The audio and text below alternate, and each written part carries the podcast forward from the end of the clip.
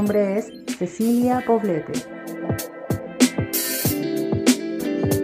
Este es el podcast de IGEA Salud. Conversando con calidad. Episodio 4. Contagiándonos de prevención. Hola, bienvenidas y bienvenidos nuevamente a este podcast de IGEA Salud, conversando con calidad. Hoy tenemos una invitada muy especial porque ella aborda un tema también que nos interesa a todos hoy por hoy, que tiene que ver con infecciones y cómo se aborda el tema de las infecciones en salud. Ella es experta en este tema, además de ser del staff de IGEA Salud y abordar también temas de calidad y seguridad del paciente. Ella es Yolanda Parada, es enfermera de profesión y le vamos a pedir también, como hemos pedido antes a nuestras invitadas, que se presente y nos cuente cómo empezó a trabajar en salud, cómo empezó en calidad y seguridad del paciente y en este tema que tanto nos interesa hoy, que es infecciones. Yolanda, hola. Oh, hola, bueno, muchas gracias por la oportunidad. Eh, bueno, soy Yolanda Parada Espinosa, yo soy enfermera de profesión, tengo además títulos de magíster en salud pública eh, y eh, convención en epidemiología hospitalaria de la Escuela de Salud Pública. Soy también eh, magíster en ciencias médicas, convención en infecciones asociadas a la atención de salud intrahospitalaria antes, ¿cierto? Y epidemiología hospitalaria de la Facultad de Medicina de la Universidad de Valparaíso. Bueno, y otros títulos más diplomados, en fin. Mi cargo actual eh, soy enfermera de calidad y del programa de IAS de, una, eh, de la clínica San Andrés, que es una clínica de rehabilitación, de neurorehabilitación y que se encuentra en la comuna de Providencia. Y mis cargos previos, bueno, la, la clínica Las Lilas, el Hospital Mutual de Seguridad, de la Mutual de Seguridad, y principalmente el Hospital Doctor Sotero del Río, en donde estuve más de 30 años en realidad, 32 años. ¿ah? Y ahí es donde eh, me formé como, como, como enfermera y es lo que me gusta, que son la prevención y control de infecciones y la calidad, que son temas muy afines y que se complementan, pero muy, muy bien. Y donde hay, donde están juntos los programas de calidad con los programas de IAS, surge mucho más fácil toda, toda la atención que le brindamos a los pacientes y eh, por eso es tan bueno esta unión de IAS y calidad. Bueno, en, cuanto a actividades académicas, puedo decir que soy coordinadora del módulo de infecciones asociadas a la atención de salud del Magíster de Gestión de Seguridad y Calidad del Paciente de la Universidad Mayor y también docente de diplomas de extensión de la Universidad de Chile, eh, Escuela de Negocios de la Universidad de Chile. Eh, pero principalmente también soy evaluadora, ¿cierto?, de acreditación del sistema de acreditación de la Superintendencia de Salud. Pertenezco a dos entidades acreditadoras, una de ellas es IGEA, ¿cierto?, eh, con la cual estoy ahora en, en, este tema de control de IA, ¿ya? ¿Cómo llego a trabajar respondiendo eh, a, a, tu pregunta en salud y en la IA y calidad, ¿ya? Yo en el 1978, muchos, muchos años ya, ¿cierto? Me, me, parto, me ingreso al Hospital Sotero del Río, ¿ya?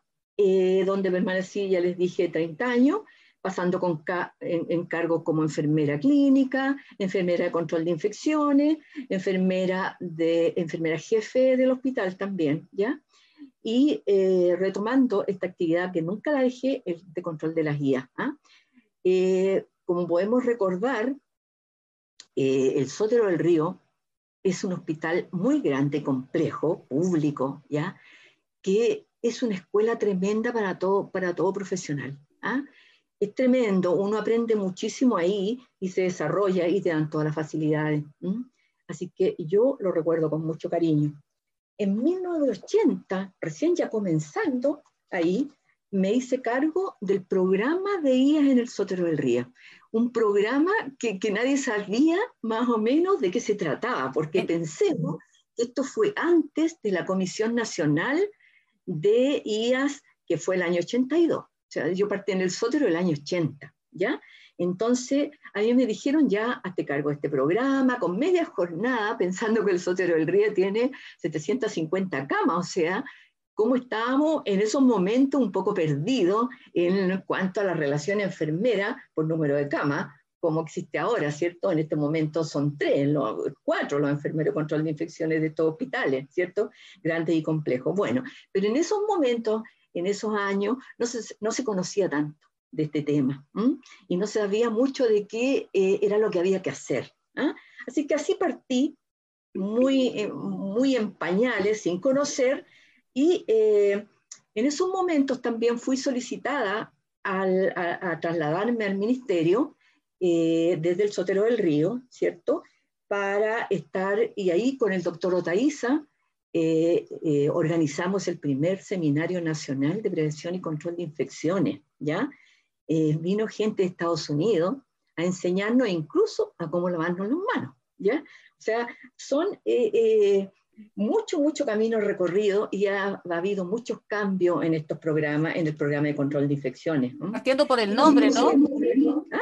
Partiendo por el nombre, ¿no? Que tú nos comentabas que inicialmente era infecciones, intrahospitalarias. Claro, intrahospitalaria porque o nosocomiales, ¿cierto? Y cuando a partir del 2013 ya pasan a ser infecciones asociadas a la atención de salud, porque no solo se producen en los establecimientos de, hospitalarios, sino que también en la atención abierta, en los consultorios, en fin, en la atención ambulatoria. Así que bueno, los programas de ella nos guiamos siempre por las recomendaciones del CDC de Atlanta, ¿cierto?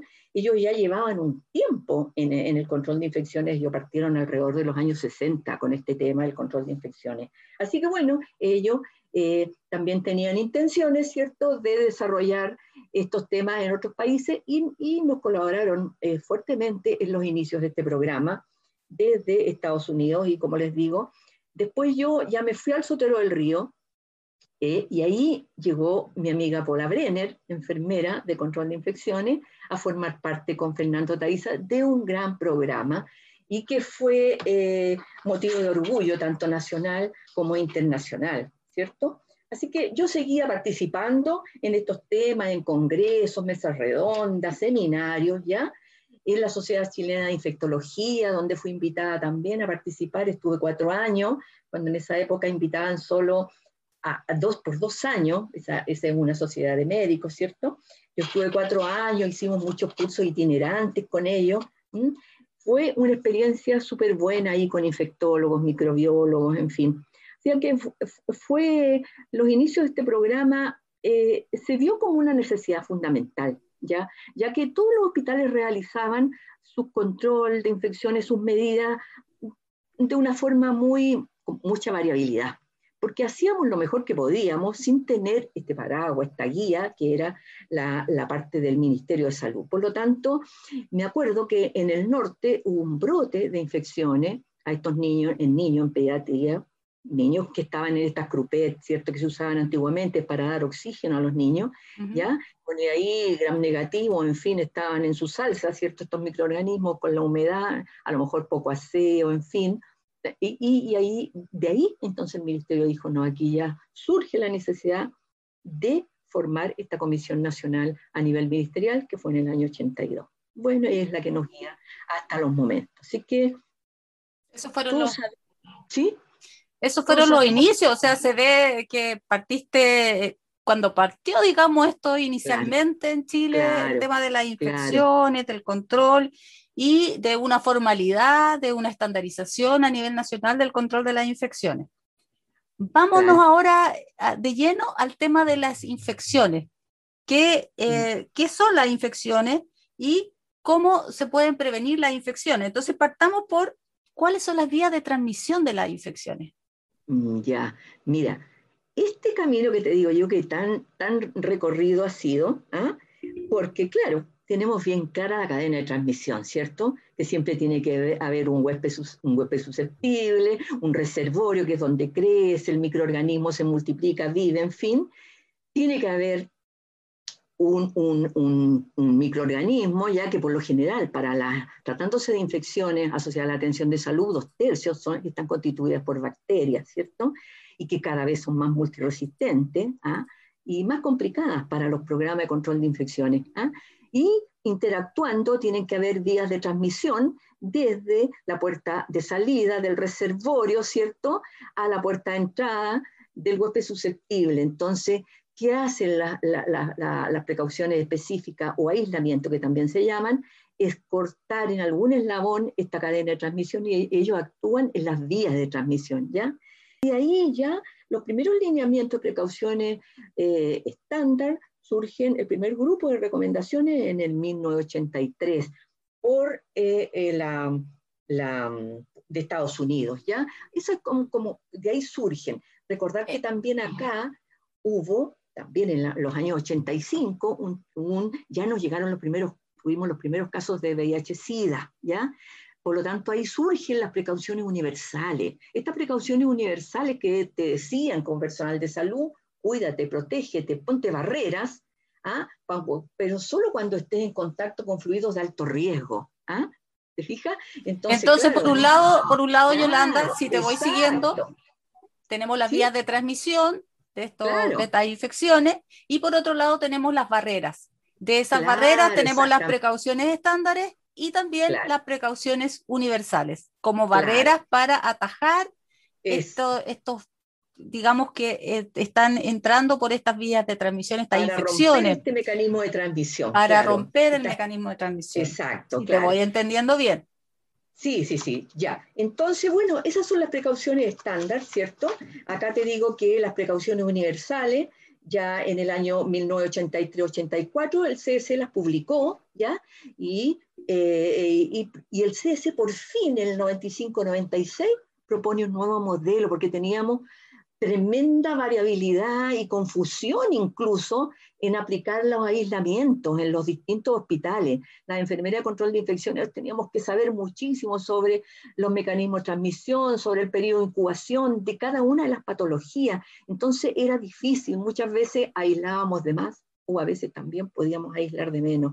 Entonces, ya en el año 95-96 el CDC nos propone y considera tres tipos de precaución. Y ahí ya, como que a la enfermera de control de infecciones le entró el alma al cuerpo, ¿cierto? Porque contacto, aire y gotita, ¿cierto?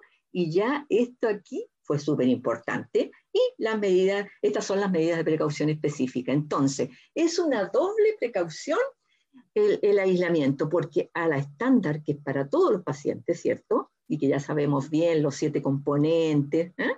O sea, la precaución, la precaución estándar va por cualquiera de estas tres vías. Exacto, tú le agregas algo si se trata del mecanismo de transmisión por contacto, aire o gotita. Entonces ahí ya, oh, una gran cosa, ¿ves? Entonces ya es mucho más fácil. Ahora bien, ¿qué pasa con los aislamientos? Que si bien es cierto, ya sabemos, por ejemplo, para tanto microorganismo multiresistente como son todos los productores de carbapenemasa, las bacterias, ¿cierto?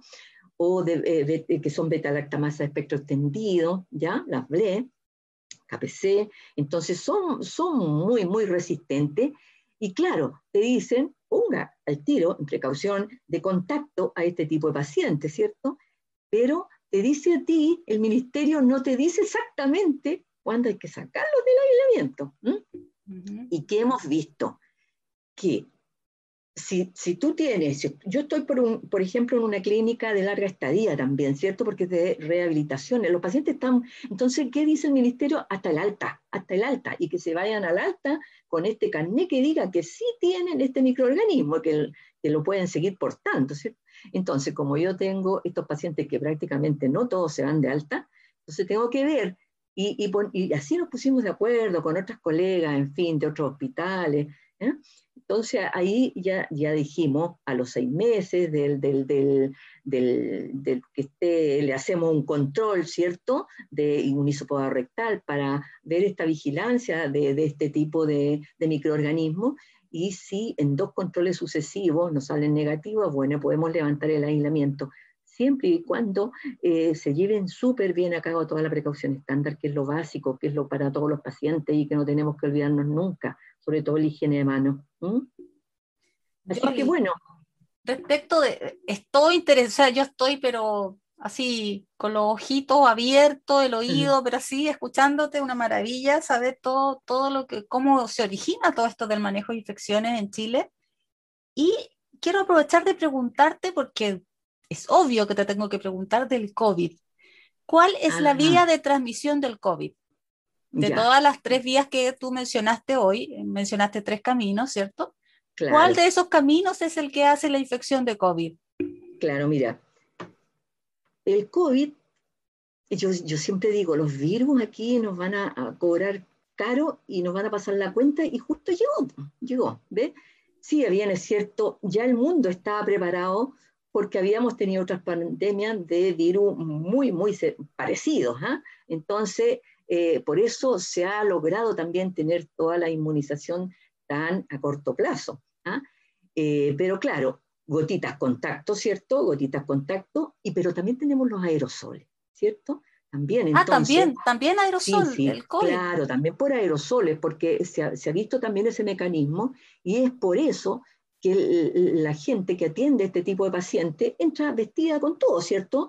Su mascarilla N95 o KN95, FFP2, como distintas nomenclaturas, si estamos acá en América o estamos en Europa, en fin, y también se ponen los, sus anteojos protectores o su visor, ¿cierto? El gorro, ¿ah? el guante, su delantal. Y yo siempre les digo, aquí hay que tener mayor cuidado, no solamente cuando tú te pones los EPP, ¿cierto? Los, los equipos de protección personal, sino que yo antes de entrar a un aislamiento, cualquiera sea este, yo tengo que pensar, ¿Qué voy a usar? Porque no para todo es todo, ¿cierto?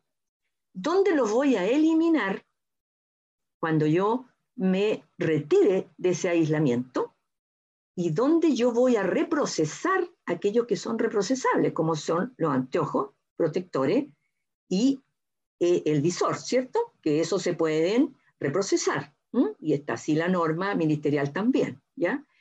Eh, entonces, todas esas cosas hay que tenerlas en cuenta, esos elementos, antes de ingresar a la habitación y después para que cuando salgas de la habitación tengas toda la precaución al sacarte estos elementos, que siempre, ¿cierto?, se saca lo más contaminado. ¿Y qué es lo más contaminado? Delantal y guante. Por lo tanto, tú siempre alejada, alejada de tu uniforme, te vas sacando el delantal, ¿ya? Y lo vas envolviendo, estas pecheras plásticas, estos delantales de manga larga plástico, y después pones el guante, el otro guante y lo desechas, ¿cierto? Donde tú ya sabías que tenías que desecharlo. Por, después sigues con los anteojos protectores, el visor y por último, por último, la mascarilla. Entre medio de todo esto, tú tienes que higienizarte las manos cuando te sacas delantal y guante. ¿ah? Ya quedaste con mano desnuda, te tienes que realizar una higiene de manos. Entonces, todas esas cosas, eh, para no contaminarte tú o a los demás, tienes que tener en cuenta, sobre todo al sacarte los elementos de protección personal. esta ha sido un área que se ha recargado de trabajo entonces en época de, esta pandemia. Es tremendo, mira, y yo hice teletrabajo, pero fue con mucho más trabajo ¿ah? por esta pandemia que estando en la clínica. ¿ah? ¿Por qué? Porque produjo cambios importantes en la guía. ¿ah? Nos motivó a revisar actualizar y redactar algunos que no teníamos tampoco, como por ejemplo, ¿qué haces tú si un paciente se muere con, eh, este, este, con, con, el SARS-CoV-2, o sea, con el COVID-19, ¿cierto? Entonces, nos ha llevado a, ya tanto, ya sea revisar, actualizar y también a realizar protocolos tendientes a prevenir el contagio entre pacientes y el personal y minimizar los riesgos. O sea, la persona que entra a la clínica tiene que entrar por otro lado, ¿ya? Todo esto está normado y todo esto lo tuve que ir normando, ¿ya? Y, y dejas todo lo que traías en tu lugar, en el baño, y te colocas todo nuevo en la clínica. La mascarilla la desechas la que traías, te colocas todo de la clínica y eso es exclusivo para la clínica, tu uniforme, tu todo, todo, todo, y también nosotros ponemos el gorro. ¿Por qué? Porque se ha visto que nuestro personal también transita mucho por eh, el metro, por, grandes distancias, y también puede ser el pelo que ellos usan largo, en fin. Puede ser un mecanismo, entonces mejor preferimos dejárselo tapadito con el gorro, ¿ya? Así que mira, este checklist de ingreso a la clínica, en donde tú preguntas sintomatología sugerente, en donde tú tomas la temperatura, ¿ya? En donde tú preguntas si has tenido contacto estrecho o con alguien sospecha de contacto estrecho, en fin, ha sido pero fundamental. Nosotros el año pasado tuvimos un solo paciente con COVID-19 y se lo transmitió la cuidadora, ya que estaba todo el día con él ahí y no salía para ningún otro lado la cuidadora, ya porque algunos pacientes nuestros están con cuidadora, muy pocos, pero sí, y ella no dijo que había sido contacto estrecho de su esposo, ¿ya? Entonces, eh, entonces en insistiendo, insistiendo en capacitación y todo, no tienen que ocultar nada, se les otorgará licencia, se les dará facilidades para que se hagan eh, ustedes también su control, su PCR, en fin. Y también estamos nosotros tomando mucho eh, los test rápidos. Así es que ayuda también esta pandemia, fíjate tú que no siempre de cosas malas tiene que sacar buenas. ¿ah? Siempre. Y esta pandemia, con todo lo malo que nos ha traído, también nos trajo cosas buenas. Mira tú cómo ha, cómo ha aumentado la adherencia a la higiene de manos, ya sea con agua y jabón como con la solución alcohólica, que yo recuerdo que en el año 95 me costó tanto introducir en mi hospital donde estaba en ese momento, porque como que no le creían al alcohol gel. ¿ah? Y esto, y esto ya no se va. Oye, Esto, ya, esto llegó para quedarse, o sea, no la pandemia, me refiero a la higiene de manos, llegó para quedarse. Incluso la, instalación y retiro de PP también creo que ha permeado a, todos los profesionales de salud, ya no solo está en la enfermera o la enfermera de infecciones, sino que todo el personal ya ha permeado un poco con esta capacitación obligada. la mascarilla, el uso correcto de la mascarilla, si no me digas cuando lo andaban usando acá o simplemente en el cuello, no el distanciamiento físico, o sea, todo lo que nos obligó a cada recinto de la clínica, en fin, ver los aforos, ver cómo iban a ir al estar, ver cómo iban a dormir, ver cómo, cómo, iban a ir a almorzar, o cuando se sacaban la mascarilla, que era eh, una cosa de mucho riesgo. Entonces, todo este distanciamiento físico también, todo eso lo tuvimos que ir normando y, supervisando, enseñando. Mira, yo creo que yo nunca había hecho tanta capacitación, charla y todo. Y eso es otra cosa buena de esta pandemia. Como te obligó, a mí por lo menos, me obligó a estar al día en todas estas plataformas que hay ahora. ¿Te fijas? Que han sido un apoyo fundamental, porque de otra manera, ¿cómo? ¿Mm? ¿Te fijas? Había que subirse. claro, había que subirse a este carro sí o sí, si no, tú te quedabas afuera. Así que mira, el uso de PP, la precaución estándar, los aislamientos, ¿ya? Eh, eh, todo eso, la prevención del COVID, yo todos los días me actualizaba los datos y todos los días tenía estos conversatorios con mi gente de la clínica, ¿ya? Así que, bueno, cuando nos fueron a fiscalizar, tuvimos súper buenos cumplimientos. Oye, Yolanda, yo, yo he disfrutado esta conversación contigo, pero yo creo que toda la gente también, porque nos ha dicho cosas que son súper interesantes y relevantes, sobre todo en estos días.